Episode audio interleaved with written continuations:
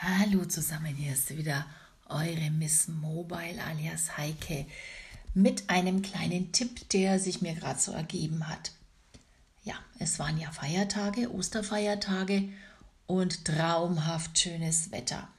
Und diese Situation und dabei der Gedanke an all die, die mich in meinen Kursen und auch bei Gesprächen immer wieder fragen, wie mache ich denn das bei Social Media mit den Fotos? Wo bekomme ich Fotos her? Das kann man wunderschön verbinden. Und diesen Tipp möchte ich euch heute weitergeben. Ja, es war wie gesagt traumhaft schönes Wetter an Ostern und wir haben ja so ein kleines Hobby, einen Oldtimer, einen Fiat 500 und mit dem sind wir durch die Gegend gefahren haben uns Osterbrunnen angeguckt, ein Thema eben gesucht. Und dieses Thema ist natürlich perfekt, um wunderschöne Handyfotos zu machen. Aus allen möglichen Perspektiven. Das heißt, es war klar, war vorher abgesprochen, dass wir uns ganz viel Zeit nehmen für die Tour und dass ich da fotografieren will. Und die Zeit habe ich mir bei neun einzelnen Osterbrunnen an neun verschiedenen Orten genommen. Und der Vorteil des Ganzen ist, dass ich nicht nur schöne Fotos habe, an denen ich mich erfreuen kann, sondern dass ich für nächstes Jahr Ostern bereits ganz, ganz viel Material zur Verfügung habe, mit dem ich arbeiten kann. Das heißt, mein Bildarchiv wird um einen Ordner reicher wobei es den Ordner Osterbrunnen schon gibt, aber da sind noch nicht so sehr viele Osterbrunnen drin, denn in diesem Ausmaß habe ich es noch nicht gemacht. Nur wir haben eben diesen Ausflug genutzt, um ganz gezielt zu einem Thema zu fotografieren. In dem Zusammenhang habe ich natürlich gleich auch eine Insta-Story vorbereitet. Die ist jetzt noch nicht ganz veröffentlicht. Die wird jetzt im Nachhinein noch veröffentlicht werden. Und ja, aus der werde ich wahrscheinlich auch noch einen längeren Vertical-Film bauen, weil ich das auch schon lange vorhabe.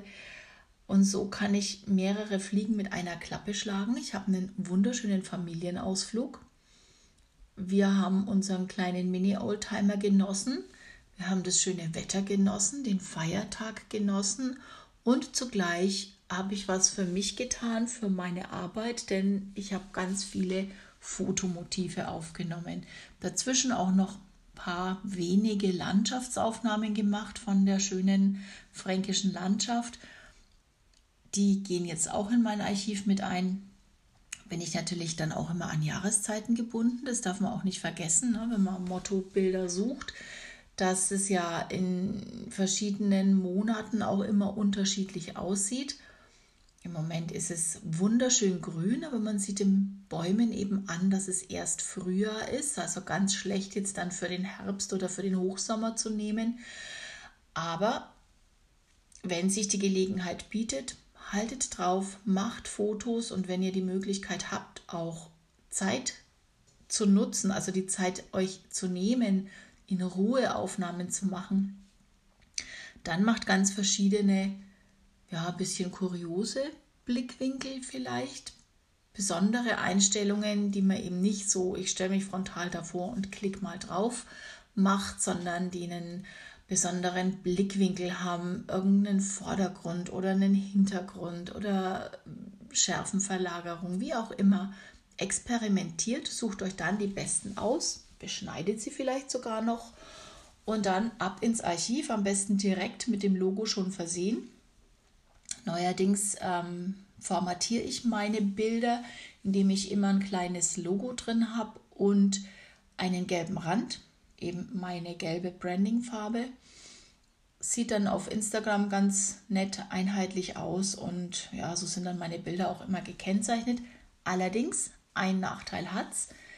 Solche gebrandeten Bilder werden natürlich weniger geteilt, denn äh, wenn ich teile, dann teile ich natürlich Bilder, die sauber sind, also die jetzt nicht irgendwie markiert sind oder die vielleicht dezenter markiert sind. Das muss man sich eben vorher dann auch überlegen. Alternativ wird halt auf Instagram das gebrandete Foto verwendet und auf Facebook das ungebrandete oder das kommt auf Facebook dann ein dezenterer Schriftzug, ein dezenteres Logo mit drauf.